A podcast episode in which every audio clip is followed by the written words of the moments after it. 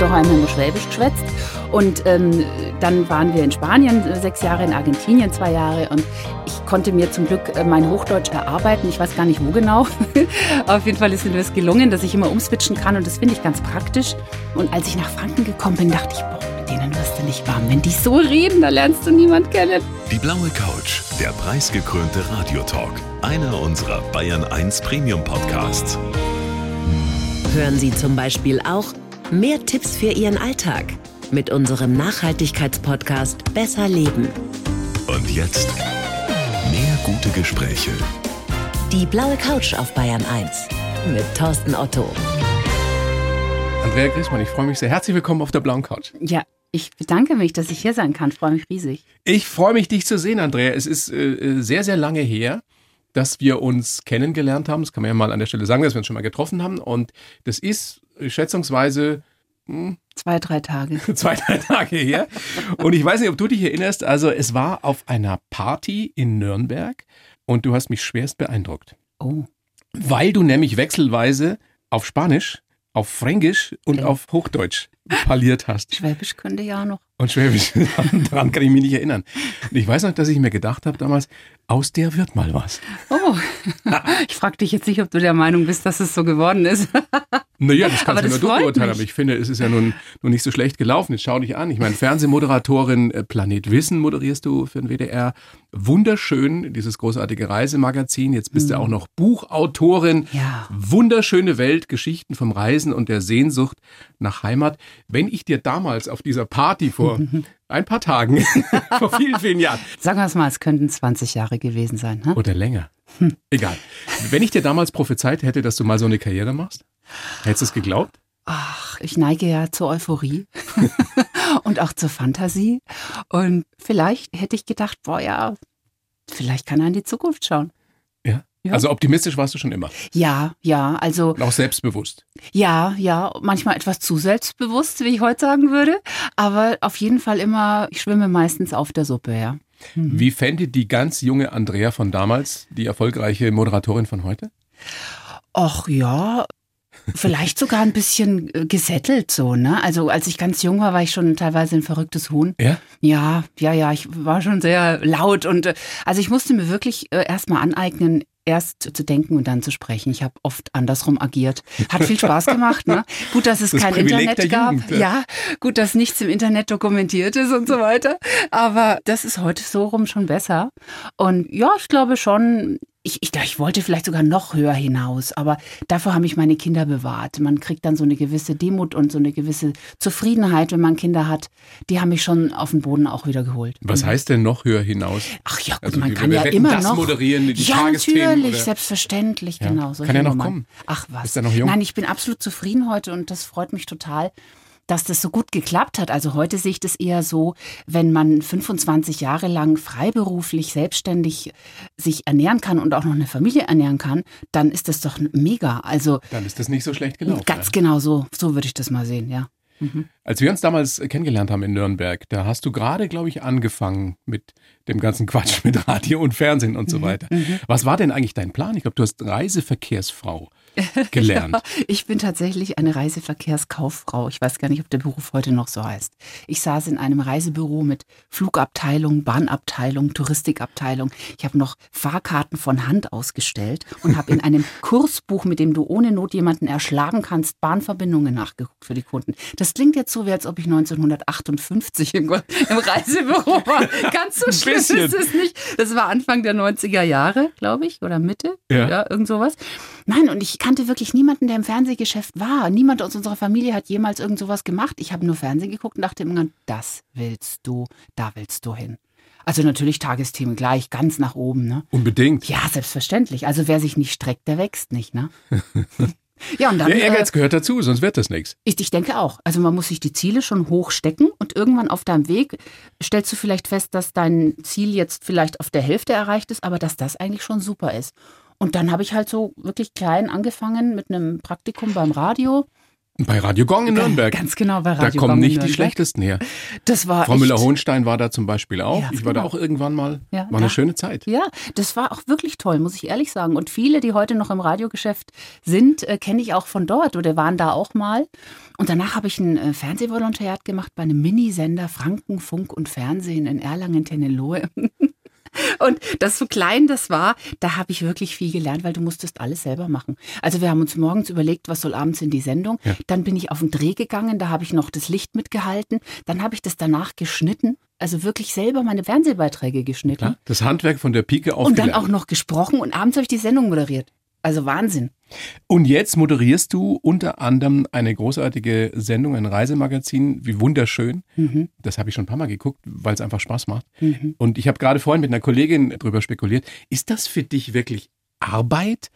Oder genießt du das immer noch einfach da durch die Gegend zu reisen, die schönsten Destinationen zu besuchen? Ja, beides. Also ich meine, es ist definitiv kein Urlaub, ne?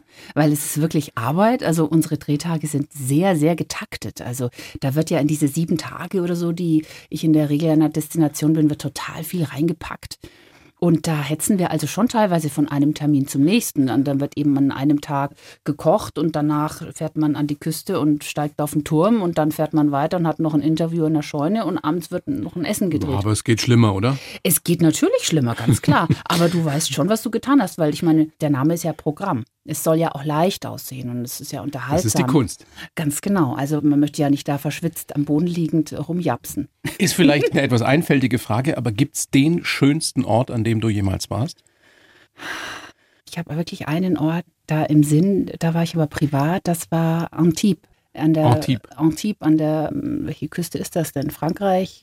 Côte d'Azur wahrscheinlich, Ganz oder? genau, die Côte d'Azur ist das, ganz genau, ja. Und da fand ich es wirklich am schönsten bis jetzt. Da fand ich es Wahnsinn. Und da waren ja auch alle, da hat ja Picasso gemalt und Matisse. Und wenn du da stehst und da die Sonne, dieses besondere Licht, was dort ist, das fand ich absolut magisch. Ich bin sowieso so ein Europa-Fan. Man muss gar nicht äh, Nein. so weit weg, ne? Nein, mm -mm. Gibt auch wunderschöne Flecken in Franken zum Beispiel. auf jeden Fall in Franken ist schön. Kannst du es richtig, ja, oder? Ich kann schon Fränkisch, ja. Also, weil ich habe ja jahrelang äh, gelebt und am Anfang, als ich hinkam, fand ich den Dialekt echt Horror. Das muss ich wirklich allen Du kommst aus Franken einer Familie, die ganz oft umgezogen ist und Ja. weltweit unterwegs war. Ja, und meine Eltern sind Schwaben, also doch haben wir immer Schwäbisch geschwätzt. Und dann waren wir in Spanien äh, sechs Jahre, in Argentinien zwei Jahre. Und ich konnte mir zum Glück äh, mein Hochdeutsch erarbeiten. Ich weiß gar nicht, wo genau. Auf jeden Fall ist mir das gelungen, dass ich immer umswitchen kann. Und das finde ich ganz praktisch. Und als ich nach Franken gekommen bin, dachte ich, boah, mit denen wirst du nicht warm. Wenn die so reden, da lernst du niemand kennen. Wie lange hat es gedauert? Es hat schon eine Weile gedauert. Es gab ein paar tragische Geschichten, also ne, so als junge Frau, wenn du dann so junge Männer kennenlernen möchtest und dir denkst, boah, der sieht super aus. Und ich schwimme ja ganz viel und ich bin oft in einem Schwimmbad schwimmen gegangen und da war ein Bademeister, der hat mir wirklich gut gefallen. Da dachte ich mir, das ist toll und so. Und immer wenn der Dienst hatte, bin ich noch schneller geschwommen. Ne? Das hat mich richtig angespornt. Und irgendwann kam der zu mir ans Becken und hat gefragt, trainierst für Olympia oder was? Und ich habe ihn nicht verstanden. Ich habe gesagt, wie bitte? Dann hat er gesagt, trainierst für Olympia oder was? Und ich musste dann wirklich nochmal fragen. Und das ist ja total peinlich. Ich weiß nicht, ob dir das schon mal passiert ist, wenn man jemanden nicht versteht. Kann man einmal Bitte, nachfragen? ich bin aus der Oberpfalz. Wir werden überall verstanden und wir verstehen alle. okay, aber ich musste dann nochmal nachfragen. Auf jeden Fall war der Zauber dahin. Okay. Er hatte Schluss nichts. gemacht, bevor es überhaupt losgehen konnte. Ja. Und das, Das- hat sich, muss ich sagen, irgendwann gegeben. Ja. Ich konnte dann irgendwann diesem Dialekt, konnte mir das mich da nähern. Naja, man lernt das ja auch mit der Zeit, weil sonst ist man ja ruckzuck Außenseiter. Gerade als Kind oder als, als, als junger Mensch. Ja, das stimmt. Und heute ist es für mich Heimatklang. Ne? Ich wohne ja jetzt da in der Münchner Gegend und wenn ich heute nach Franken komme, dann freue ich mich. Und wenn ich hier jemanden treffe, der Fränkisch redet, ich höre das auch überall raus und dann frage ich die Leute und dann freue ich mich. Das ist echt toll. Ist es so, dass dieses Buch, das du jetzt geschrieben hast, die wunderschöne Weltgeschichten vom Reisen und der Sehnsucht nach Heimat, auch deshalb überhaupt entstehen konnte, weil Pandemie ist? Weil du eben nicht so viel reisen konntest und deswegen schreiben durftest? Das war Fügung. Weil als wir das ausgemacht haben, als der Verlag auf mich zugekommen ist, war noch keine Pandemie und kurz darauf ging's los. Und da dachte ich mir, boah, ist das genial? Alle sitzen zu Hause und ich darf, also ich sitze praktisch. Du darfst arbeiten. Ich, ich darf arbeiten, ja. ganz genau. Ich brauche die Zeit jetzt, um das Buch zu schreiben.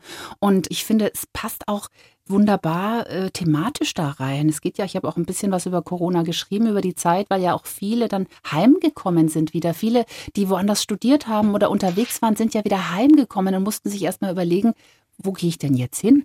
Wo ist denn meine Heimat? Wo kann man denn hingehen, wenn man irgendwo weg muss? Und auf der anderen Seite ist natürlich bei vielen von uns auch die Sehnsucht nach dem Reisen noch größer geworden. Ja, ganz genau. Diese beiden Pole, die mein Leben schon immer so geprägt haben, dieses Reisen und gleichzeitig sich überlegen, wo ist meine Heimat? Habe ich eine? Habe ich mehrere? Kann man mehrere haben?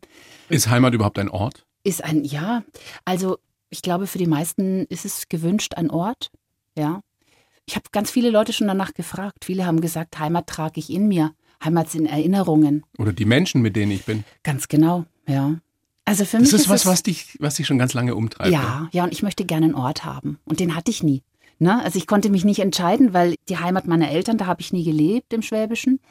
Spanien ist mir zwar nah, aber ich meine, wir sind eine deutsche Familie. Jetzt zu sagen, meine Heimat ist Spanien, fände ich vermessen. Du hast in Spanien gelebt, in Argentinien? Mhm. Und in Franken und in immer Franken. wieder, genau. Ja. Und da war ich in der Summe dann doch am meisten auch in den entscheidenden Jugendjahren. Was mich wirklich ein bisschen schockiert hat, dass du insgesamt, vielleicht sind es ja inzwischen schon mehr Male, aber du bist 16 Mal umgezogen ja. in deinem Leben. Das ist Stand heute, also da habe ich alles mit reingezählt. es könnte jetzt mal aufhören, ja. Mhm. Ja, das war natürlich am Anfang auch. Mein Vater war Ingenieur bei Siemens. Genau. Und, und mit der Familie halt äh, damals oft umgezogen, genau, der hat seine Familie dann mit. Und als ich dann selber berufstätig war und eben in diesem volatilen äh, Mediengeschäft unterwegs war, da hieß es oft, ja, unsere Moderatoren haben Residenzpflicht. Da wollte man, dass die Leute da wohnen, wo sie arbeiten. Also bin ich nach Baden-Baden gezogen, also bin ich nach Bielefeld gezogen, also bin ich nach Nürnberg gezogen, bis ich irgendwann gemerkt habe, äh, Moment. Und da zum Glück dann meine Kinder auch bekommen habe und dann war Schluss, weil du dann sagst, so, wir legen jetzt hier einen Ort fest und dann muss eben die Mutter reisen und nicht alle. Ich hatte auch mal so eine Zeit, wo ich eben beim Bayerischen Rundfunk war, beim Südwestrundfunk mhm. und so weiter und so fort.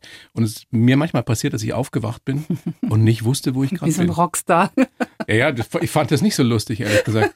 Ich ja, kam mir nicht vor wie ein Rockstar, ich also, kam mir vor wie ein Depp, ja. weil ich schon wieder irgendwie gesagt habe, jetzt, oh Gott, es ist Köln, Baden-Baden, München, was weiß ich. Du hast vollkommen recht. Man kann darüber lachen oder man kann weinen. Ich entscheide mich dann im Zweifelsfall immer fürs Lachen, aber eigentlich ist es auch zum Heulen, absolut. Und meistens in irgendwelchen schlechten Hotels. Natürlich, es soll ja nicht so viel kosten. Ja, und ich hatte dann am Anfang mehrere Wohnungen, weil ich wollte dann eben nicht in Hotels sitzen, sondern irgendwie ein Zuhause haben, aber dann wirst du erst recht verrückt. Also ab drei Wohnungen wird es wirklich kriminell. Wo ist das, wo ist das? Also du hast alles dreimal, das geht ja auch nicht. Ein sehr, sehr spannendes, sehr, sehr lesenswertes Buch. Nicht nur, wenn man dich jetzt kennt, sondern auch, wenn man dich erst kennenlernen möchte. Wunderschöne Welt. Und ähm, das geht ja gleich los, das Buch, mit einer Panne in einem Flieger. Boah, wo ich mir gedacht habe, ich hätte da schon voll Panik wieder.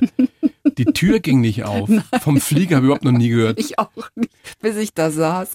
Ja, die ging nicht auf. Also das war ein Flug nach London und der dauert ja, was weiß ich, knappe Stunde. Ja. Und dann ging die Tür nicht auf. Also ich dachte am Anfang, ist es ja ein Witz. Ne? Haben die das so durchgesagt? Äh, ja, irgendwann haben sie es dann halt gesagt, ne? weil erst sagt ja, es dauert noch ein paar Minuten, dauert noch ein paar Minuten und dann standen alle und dann setzten sich alle wieder hin und dann irgendwann haben sie es dann gesagt und irgendwann haben sie auch erklärt, warum. Die hatten da von außen diesen Wurm angedockt, ne? durch den man dann durchlaufen sollte und der hatte sich irgendwie verbissen, keine Ahnung was. Auf jeden Fall ging der auch nicht mehr ab. Die Tür ging aber auch nicht auf und dann sitzt du da drin und denkst, das gibt's doch jetzt. Wie lange saßt ihr da drin? Komplette Stunde, also nochmal so lange, wie der Flug gedauert hat. Und das war in London Heathrow und nicht irgendwo im Busch, ja. Also wo du denkst, wie, die haben jetzt nicht irgendwelche Werkzeuge, dass die dieses Ding da wieder abkriegen? Das war ja, so. Reisen bildet, da erlebst du was. Ja. Und nicht nur schöne Dinge. Manchmal einfach nur beim Sitzen, ja. Ich würde jetzt Folgendes machen, weil ja so viele schöne Geschichten drinstehen. Ich gebe dir immer ein Stichwort mhm.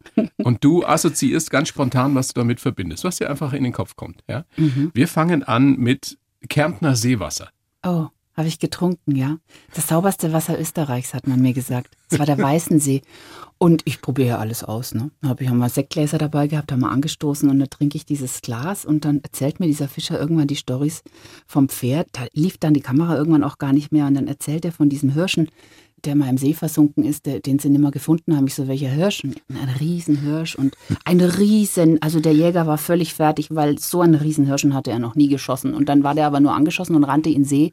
Und die haben den Tage und Wochen lang haben die dieses Viech gesucht, weil der natürlich auch seinen Hirschen haben wollte. Und an der Stelle hast du auch Wasser getrunken? An der Stelle habe ich Wasser getrunken und ich habe dann gefragt, wie lange ist denn das jetzt genau her mit dem Hirschen? Na ja, na ja und so. Boah, das hat mich dann so gegraust, dachte ich, das gibt's doch alles nicht.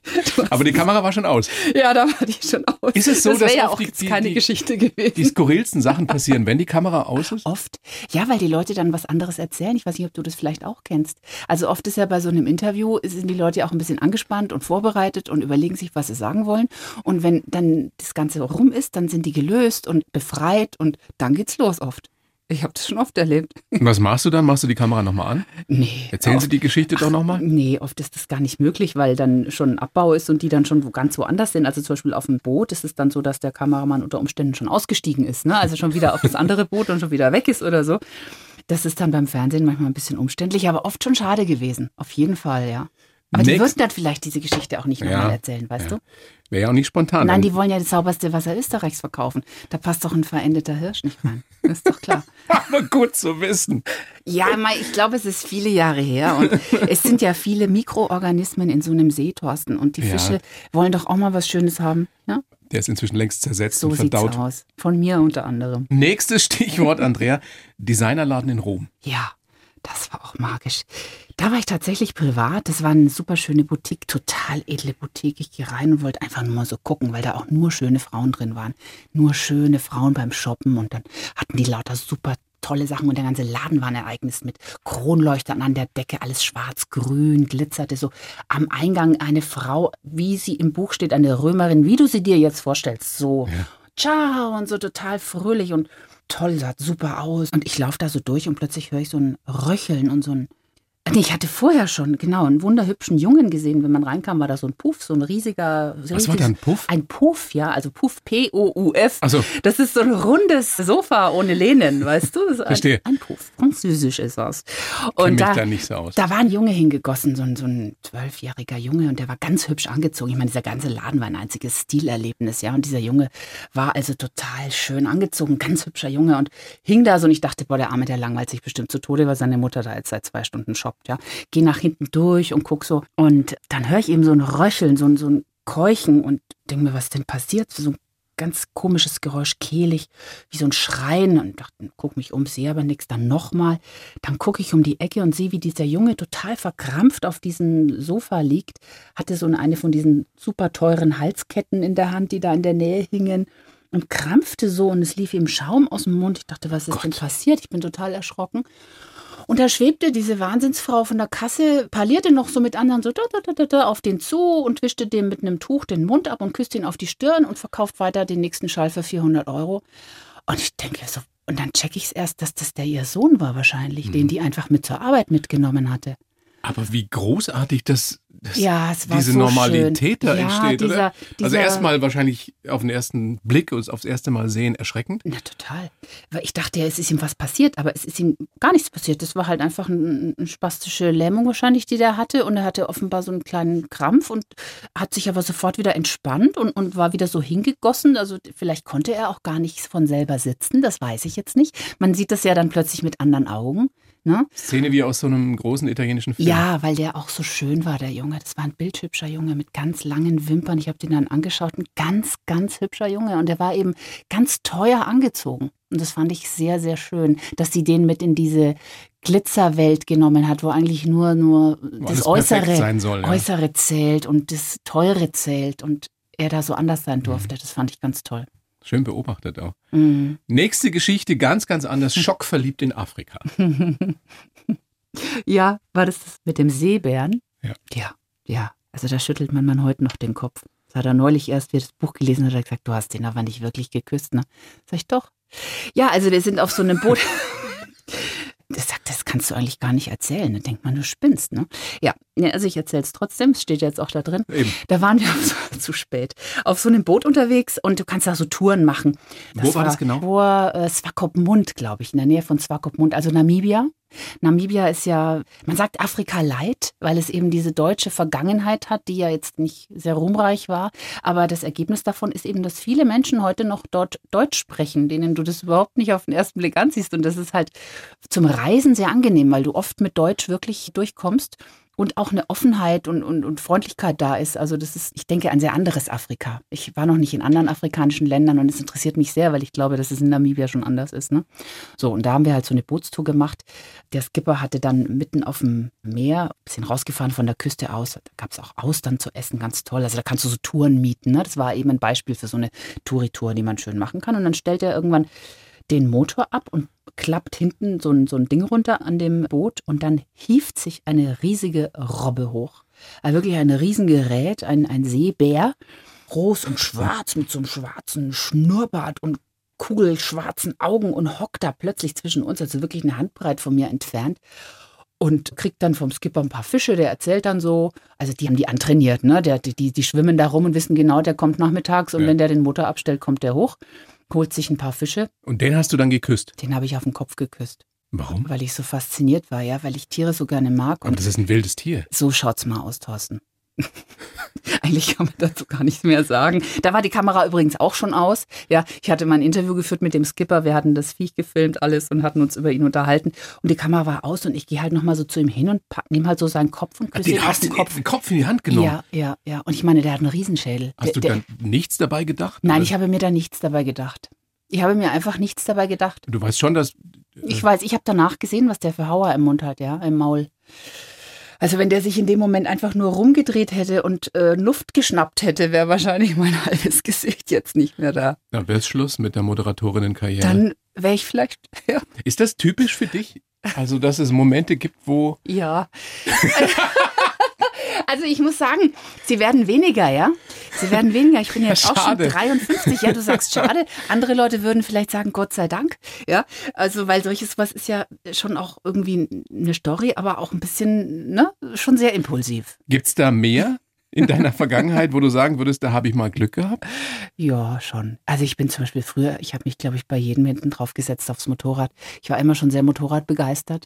Und ich bin bei, als junges Mädchen bei Leuten mitgefahren, das hätte ich definitiv nicht machen sollen. Ich war, also ich bin dann selber auch, habe selber einen Führerschein gemacht und bin selber gefahren. Und als ich dann selber ein Motorrad hatte und selber gefahren bin, ist mir erst klar hören. geworden. Ich habe eine knapp 17-jährige Tochter, ich will es nicht okay, hören. Okay, ich rede nicht weiter. Weil ich auch weiß, wie ich damals gefahren bin. So, Ach, bei dir war ich aber nicht hinten drauf gesessen. Nee, da bin ich auch schon nicht mehr gefahren, als wir uns getroffen haben.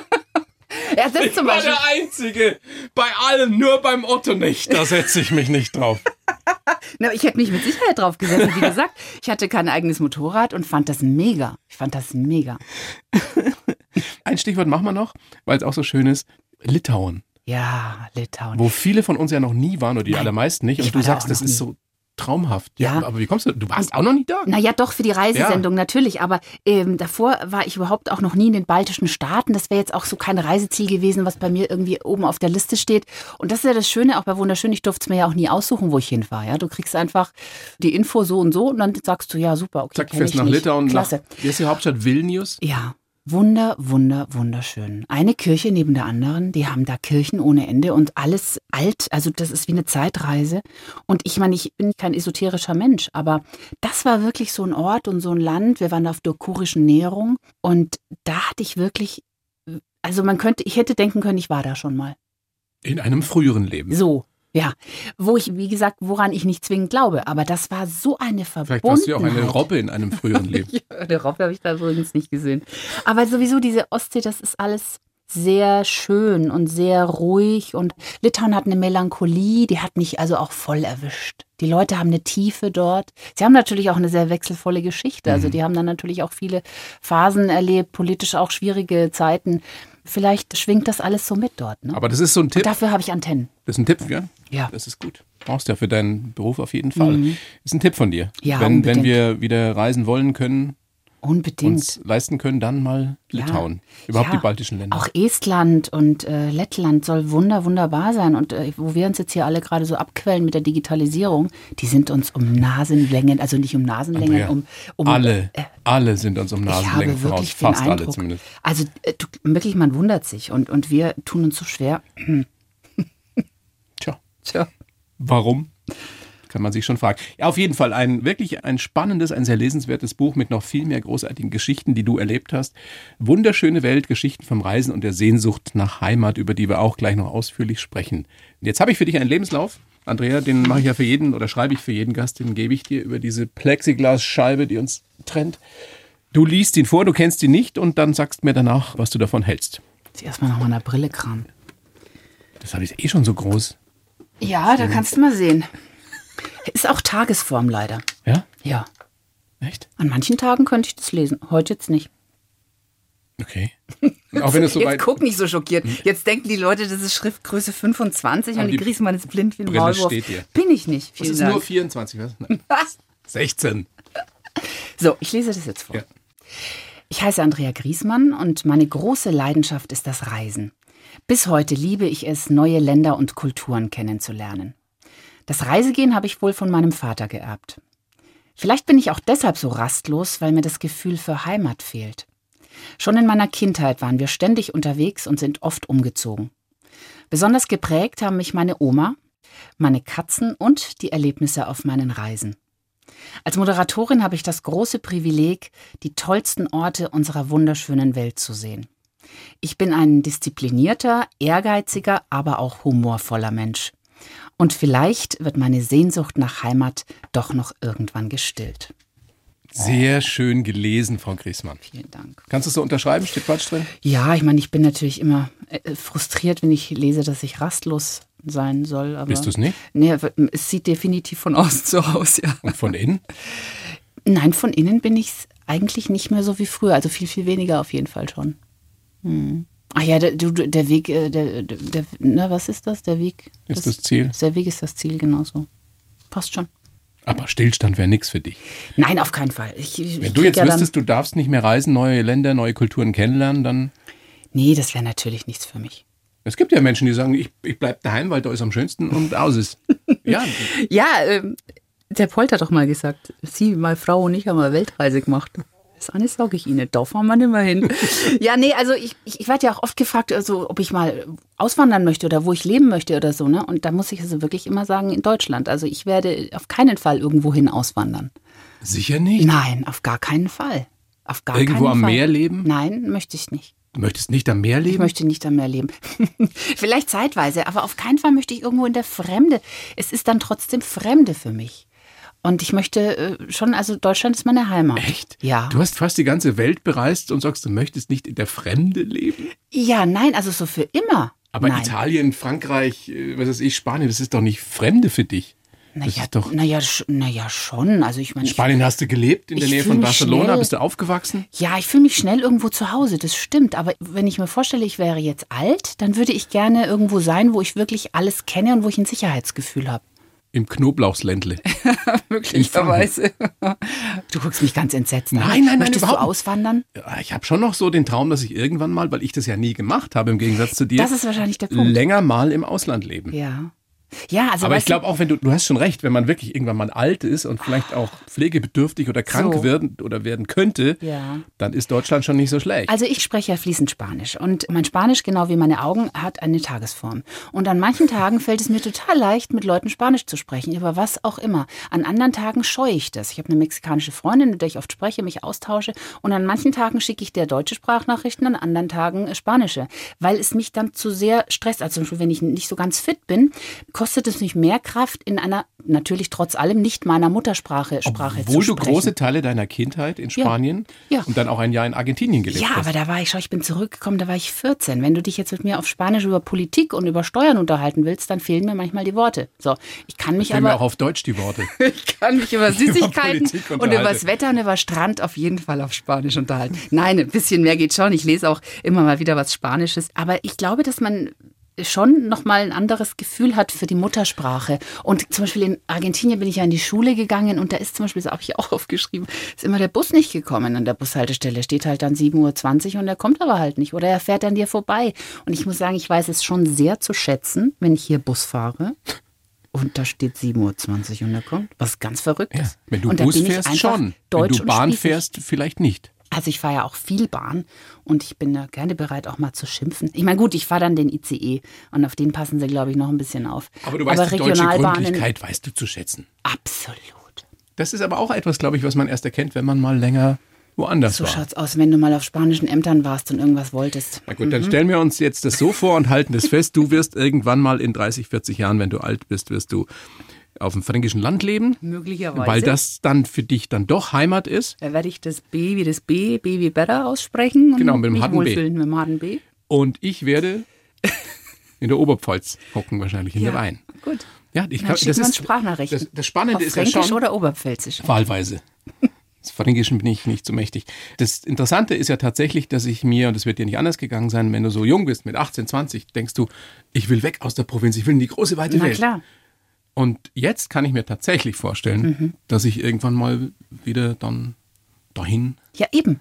Das ist doch das Verrückte. Ja. Dass viele dann ab einem gewissen Alter wieder zurückkommen oder wollen.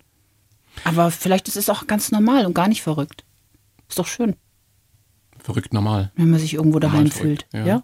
Das ist schön, wenn man sich irgendwo daheim fühlt. Aber ich habe das auch nur sehr partiell, weil wir auch so viel umgezogen sind. Und Aber es ist ja sowieso so, dass man immer das will, was man eben nicht hat. Ja, also wenn du glatte Haare hast, möchtest du gerne Locken haben. Wenn du Locken hast, willst du glatte Haare haben. Äh, So und, und das, ich glaube, so ich ist glaube, es das auch. ist eher ein weibliches Problem. Eher ein weibliches Problem. Kann gut sein, aber Glaubst du, es gibt viele Männer, die, die, die Locken haben, die glatte Haare haben wollen und umgekehrt? Weiß ich Nein, vielleicht ist es wirklich ein weibliches Problem. Aber ich glaube, dass wir Menschen schon das, was wir haben, weniger schätzen Ja. als das, was wir gerne hätten. Und andererseits macht es ja auch Sinn, weil wenn man keine Ziele hat, erreicht man ja auch nichts Neues. Sonst bleibt man, sonst ist ja Stillstand. So schaut's aus. Mhm. Wir wollen mal gucken, wie du so geworden bist, Andrea, wie du heute bist. Geboren bist du in Berlin Ja, am 10. Oktober Yes. 68. ja. Mit zwei dann eben nach Spanien gezogen, mit acht wieder zurück nach Deutschland in die Nähe von Erlangen. Mhm. Ähm, dann mit 13 noch für ein Jahr nach Argentinien, dann wieder Franken und wir haben ja schon drüber gesprochen, du bist insgesamt 16 Mal umgezogen, Mhm. weil der Papa eben Ingenieur bei Siemens war. Wie hast du das als Kind empfunden, dieses ständige rausgerissen werden aus dem Liebgewonnenen? Als Kind mochte ich das natürlich überhaupt nicht. Also Spanien war schön, weil das waren ja Kindheitsjahre, da konnten wir einfach nachmittags auch an Strand und waren am Wochenende am Strand. Ja, es war für uns ganz normal. Das war ganz in der Nähe von Barcelona, ne? Ganz genau, Castelldefels, Spre Sprech's einmal richtig aus. Wie sagt man Barcelona? Barcelona. Ah, okay. Mhm. Und direkt am Strand. Ja, also nicht direkt am Strand. Wir mussten schon mit dem Auto hinfahren. und- Also zu Fuß war es ein bisschen weiter. Aber es war Normalität, am Strand zu sein. In Spanien war eine unbeschwerte Kindheit. Aber Argentinien, da bin ich hin, da war ich äh, 12, 13. Da willst du nicht weg von deinen Freunden. Da bist du gerade so mit Fuß in der Pubertät und willst Bist mit alles dir aber selbst nicht. beschäftigt, ja. Ja, und da willst du nicht in ein fremdes Land und wo du dann auch noch die Größte bist. Ich war ja immer schnell, ich bin ja groß und war schon früh groß. Und dann die zierlichen argentinischen Mädels um mich rum. Äh, boah, ich kam mir vor wie, äh, also das war ganz schlimm. Ja. Ja. Wo war das, wo sie dich Tortuga genannt Tortuga haben? haben sie mich in Spanien Schildkröte. genannt. Schildkröte. Ja, ich habe wohl irgendwie früher offenbar öfter mal meine Zungenspitze so aus dem Mund So. rausgucken lassen.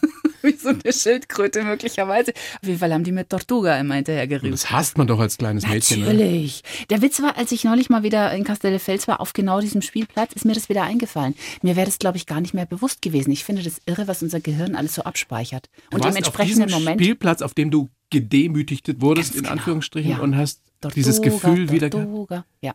Hab das wieder Krass, gehört. oder? Ja, finde ich auch. Hast dich unwohl gefühlt wieder? 40 Jahre später, ja. Obwohl ich das vergessen hatte. Also ich, wenn mich jetzt jemand gefragt hätte, bist du, hattest du mal einen Spitznamen Schildkröte, hätte ich gesagt, nee, Quatsch, wieso denn? Da ist mir das wieder eingefallen. Wenn man, wenn man so, so unstet, ein so unstetes Leben führt, zwangsläufig, weil man ja mit den Eltern noch mit muss als Kind, was sind die Konstanten? Du hast, glaube ich, im Vorgespräch gesagt, die Katzen waren immer ganz wichtig für mich. Ja, also ich muss dazu sagen, Katzen sind ja auch sehr unstete Wesen. ja, wenn mein Papa jetzt zuhört, und nicht, dass es ihn kränkt, dass dieses unstete Leben hatte natürlich auch viele Vorteile. Also ich habe dadurch viele, viele Sachen gelernt, die ich sonst nicht gelernt hätte. Ne? Man eignet sich natürlich eine Offenheit, eine Flexibilität an. Man lernt sich anzupassen. Ich habe die Sprache akzentfrei gelernt. Man lernt sich anzupassen. Man lernt auf fremde Menschen zuzugehen. Also das ist bestimmt was, was mir meine heutige Arbeit auch sehr erleichtert hat. Ja, dass ich dieses ständige Neusein musste ich ja praktisch kompensieren mit aktiv auf Leute zu. Ich war ja immer die Neue in der Klasse. Ich hatte fast immer Nachhilfe, weil ich eigentlich mit meinem Lehrplanstand nie dem Lehrplan entsprach, der da Ja. gerade en vogue war. Und dadurch lernst du natürlich sehr, auf Leute zuzugehen und offen zu sein und dir Freunde zu holen, nicht darauf zu warten. Wenn ich jetzt meine Küchenpsychologie auspacken würde, Bitte. na, ich tue es einfach. Dann könnte man ja auch mutmaßen, dass jemand, der so aufgewachsen ist, dass der so, so Bindungsängste entwickelt, weil man ja Schiss hat davor, sich mit jemand anzufreunden Mhm. und weiß, den werde ich sowieso wieder verlieren, weil ich wieder umziehe. Könnte sein, aber ist mir nicht passiert. Ich habe also überhaupt keine Bindungsängste. Hatte ich noch nie. Schau, Glück gehabt, ne? Ja. Mann, hatte ich ein Glück. Ja, und die, du hast ja gesagt, die Katzen. die Katzen sind. Schnell das Thema wechseln. Ja. Ja, mein Gott, was soll's? Ist doch schön, wenn ich keine Bindungsängste habe. Absolut. Ne? Ja, sei froh. Ja, ich bin auch total froh. Ja. Ne? Ja. Und wie du gesagt hast, Katzen sind unstete Wesen, ja und nein. Also ich glaube, man tut ihnen auch Unrecht. Man sagt ja immer, Hunde sind an den Menschen gebunden, Katzen ans Haus. Es stimmt so nicht. Es ist von Katze zu Katze verschieden, aber Katzen sind natürlich weniger menschenbezogen als Hunde, ja. Und diese Freiheit, die man so mit ihnen assoziiert, die gefällt mir schon sehr gut, ja. Dieses nicht angepasste, dieses nicht hündische, um Aufmerksamkeit betteln, sondern eher die kalte Schulter zeigen. Ja? Das finde ich schon interessant, ja. Ja, ich liebe Katzen. Mhm. Also glaubst du wirklich daran, dass es so, so Katzen- und Hundemenschen gibt? Ach nee, ich mag auch Hunde. Ich glaube, irgendwann brauchen wir auch einen Hund. Mein Mann ist eigentlich ein Hundemensch. Der hat sich jetzt. Schon, mein Mann ist eigentlich ein Hund. Nein, um Gottes Willen. Ganz, Entschuldige. Na, bitte. Der, der hat sich jetzt schon, verbiegt sich schon viele Jahre mit mir und meinen Katzen. Und, Habt äh, ihr Hunde und Katzen? Nein, aber irgendwann muss er, kriegt er, glaube ich, einen Hund. Wir haben jetzt einen Kater Freddy mhm. und ich glaube, Freddy ist so eine Katze, die sich mit einem Hund vertragen würde. Ich denke mir das so. Und das werden wir ihn, das wird irgendwann vielleicht einfach mal ausprobiert werden. Hast du das Katzenbuch von Harpe Kerkeling gelesen schon? Es liegt bei mir zu Hause. Es liegt, hast du es gelesen? Nein. Es liegt bei mir zu Hause und ich muss es natürlich lesen, klar, weil ich mag Harpe und ich mag Katzen, also da komme ich überhaupt null dran vorbei. Aber ein Hund kann natürlich erst ins Haus, wenn Menschen zu Hause sind, so. Ne? Also dafür sollte man einfach regelmäßig zu Hause sein. Das stimmt. Im Moment bin ich immer noch viel beruflich unterwegs. Ja, hoffentlich noch lange. Ja. Oder hast du vor, dich zur Ruhe zu setzen, wenn Nein. das Buch jetzt millionenfach verkauft wird? Ja, da schauen wir mal. Die Oma. Die Oma. Die ja fast 100 geworden ist. Ja, mein Stern. Was hat die dir bedeutet? Meine Oma, ach, sehr, sehr viel. Meine Oma war mein, mein Engel, mein Stern, war unsere Familienkonstante. Sie war, das war die Mutter meines Vaters und die hat uns einfach viel begleitet. Die war in Spanien bei uns, also ich glaube bis zu einem Jahr war die dann am Stück da bei uns, hat bei uns gewohnt im Haushalt einfach auch mit. Sie war in Argentinien bei uns und sie war eine ausgeglichene, ruhige, herzensgute, gütige Person, die einfach Zeit für uns hatte. Ja, ich meine, meine Mutter hatte natürlich drei Kinder, die in der Schule waren, im Ausland, da gab es immer viel zu organisieren und Haushalt rauf, runter. Schwäbische Hausfrau, es wurde alles sehr ernst genommen, ja. Hm. Hattet ihr die Kehrwoche auch in Argentinien? Also äh, die wörtliche Kehrwoche existierte bei uns nicht, aber der Haushalt wurde rigide geführt. Also es gab da bestimmte Sachen, also wenn die Bluse nicht gebügelt war, dann wurde die Bluse nicht getragen. Punkt aus Äpfel. Ne? Da gab es kein Vertun, da konntest du nicht was aus dem Wäschekorb klauen. Oder meine Mutter hat zum Beispiel bei allen Sachen, die sie gekauft hat, erstmal die Knöpfe nachgenäht. Und vorher durften wir die auch nicht anziehen und solche Sachen. Ja. Ja, es könnte ja sein, dass ein Knopf abgeht. Bist du auch so ein bisschen? Nein, zum Glück nicht ganz. Aber ich kann das schon mal so rauskehren, ja. Rauskehren, sehr rauskehren, schön. Rauskehren, ja. Und meine Oma war halt die Entspannte dabei. Die hat uns natürlich auch im Haushalt dann viel geholfen, wo ja auch viel zu tun war wegen den ganzen Nähereien. Und sie war aber auch einfach da und wir durften, also wenn es zum Beispiel Gewitter war, sind wir zu dritt, wir drei Schwestern, bei meiner Oma ins Bett gekrochen. Da waren wir halt immer willkommen. Da lagen wir dann bei meiner Oma und die Katze noch oben drauf und es war einfach einfach schön. Hast du sie bis zum Schluss begleitet? Immer wieder besucht. Sie war dann bei Erlangen in einem Altenwohnheim und sie, sie ist fünf Tage, glaube ich, vor ihrem hundertsten Geburtstag verstorben und die hat im Juni Geburtstag gehabt, am 7. Juni und da ist ja dann immer Bergkirchweih in Erlangen. Weiß nicht, ob dir das was Na sagt. Klar. So. Und da gibt es ja diese wunderbaren Lebkuchenherzen und äh, zu ihrem Geburtstag hatte oder eben, weil es die halt auch da gerade gab, hat mein Vater ihr eben schon vor ihrem 100. Geburtstag, die Tage zuvor, ein großes Herz machen lassen, Julie 100. Und wir sind uns einfach nicht so ganz sicher, ob sie vielleicht dachte, weil sie war dann schon so ein bisschen noch, ob sie vielleicht dachte, sie ist schon 100. Mhm. Und dann ist sie eben gestorben, kurz darauf. Aber das ist doch schön. Eigentlich ist es ganz schön, ja, weil vielleicht ist, also ich habe das schon oft gehört, dass gerade so ältere Menschen, denen es vielleicht dann nicht mehr so ganz gut geht, dass man sagt, Mensch, jetzt wirst doch in zwei Wochen 95. Das schaffen sie aber noch, Frau Griesmann, ne? Und so hat man vielleicht auch zu ihr gesagt, Frau Griesmann, Sie werden in fünf Tagen 100, das schaffen Sie jetzt aber noch. Und vielleicht hat sie dann irgendwie das über ihrem Bett hängen sehen und dachte, jetzt kann ich loslassen. Jetzt kann ich vielleicht, ja, könnte sein. Also es ist eigentlich auch schön, ja. Gibt es irgendetwas, was sie dir mitgegeben hat für dein Leben, was du für immer bewahrst, was du auch genauso machst vielleicht? Ich, ich arbeite darauf hin, so zufrieden zu sein wie sie. Sie war zufrieden. Meine Oma war ein zufriedener Mensch. Und man kennt ja diesen Satz, Zufriedenheit ist das höchste Gut, ja. Und das, als Kind, was willst du mit so einem Satz anfangen? Aber jetzt, wenn ich mir den so ansehe, denke ich ja. Ne? Wir reden oft vom Glück oder von irgendwas, aber eigentlich ist Zufriedenheit ja mhm. das höchste Gut, wirklich. Und das ist natürlich immer die Frage der Lebensphase, ja, weil wie gesagt, wenn man was erreichen will oder wenn man auch in einem Beruf ist mit viel Konkurrenz, kannst du natürlich mit deiner Zufriedenheit auch schön auf der Strecke ja, bleiben. Andersrum kann man auch sagen, wenn man so einen Beruf ergreift wie wir, äh, wird man vielleicht auch nie zufrieden sein, sonst würde man diesen Beruf vielleicht nicht. Das ist die so große Frage. So also das wäre auf jeden Fall was, wo, was mein Ziel wäre, dass ich so ein zufriedener Mensch sein könnte, wie meine Oma war. Mhm. Du sagst über dich selbst, du bist ehrgeizig, ja. diszipliniert. Ja und vor allem auch humorvoll. Ja, zum Glück. Das ist das Wichtigste von allem. Und wirklich, Humor ist ja viel mehr als jetzt irgendwie äh, über was lachen können oder Witze erzählen können, sondern Humor ist eine Haltung zum Leben. Schaffst du das, wenn es dir mal nicht gut geht, über dich selber zu schmunzeln? Ja, ja, ja. Ich kann auch leider über andere schmunzeln, denen es gerade nicht gut geht. Ich finde es dann manchmal gar nicht so lustig. Die gute alte Schadenfreundin. Nein, das so, nee, nicht. Aber wenn ich zum Beispiel Streit habe mit jemandem, dann kann ich super gut auf die Metaebene und sagen, findest du es jetzt nicht blöd, was wir hier gerade machen? Sollen wir nicht einfach damit aufhören und uns was Schönes zum Essen machen? Ja, ja und je nachdem, das kann nicht jeder so schnell umswitchen. Apropos was Schönes zum Essen machen, da wird es ja schwierig. Weil ich habe mir sagen lassen, Kochen ist nicht unbedingt deine größte Stärke. Ja, man muss ja immer so Felder haben, wo noch Wachstum möglich ist. Ne? nee, also das musste ich mir bitter erarbeiten, ja. Bitter. Das ist irgendwie mir nicht in die Wiege gelegt. Meine Mutter hat begnadet gekocht, hat es aber leider nicht wirklich an uns weitergegeben. Und ich habe, äh, ja, Deine Söhne sind ja schon groß. Ja. Du hast zwei Söhne, mhm. erwachsen, also erwachsen 18 und 18 und 21. 21. Mhm. Wenn man die fragen würde, wie es um die Kochkünste der Mama so Ach, bestellt war. Ja, also erstens mal können sie sehr charmant sein auch. Also ich meine, ich habe mich schon immer sehr bemüht und sie haben es ja auch, sie hat sich stets bemüht und sie haben es ja auch gegessen. Also Kinder sind ja kritisch. Also ich glaube schon, naja. dass es ihnen immer geschmeckt hat, aber ich erinnere mich sehr, sehr genau an den einen Moment, wo mein Sohn mich angeguckt hat und gesagt hat, Mama, kannst du auch mal was mit mehreren Töpfen kochen? Weil ich habe mich halt einfach an das Kochen rangewagt und dann habe ich in einem Topf Eintöpfe habe ich gemacht ja? und Aufläufe. Super. Das ist doch super, ja. oder findest du auch? So. Kannst du große Portionen machen? Die haben das aber irgendwann Tage? gemerkt dass du dir das leicht gemacht Dass ich mir dachte, komm, wir machen jetzt den großen Topf und dann gibt es drei Tage halt. Diesen, dann hatten die halt irgendwann. Und dann haben die halt gesehen, bei der Oma gibt es halt einen Topf mit Kartoffeln, naja. dann gibt es einen Topf mit Fleisch und dann gibt es einen Topf mit Soße. Warum kann das denn die Griesmann eigentlich nicht? Bereust du es eigentlich, dass du ja da doch viel weg warst, als die kleiner waren? Ach ja, das ist also dieses schlechte Gewissen, das ist schon eine Pein, ja.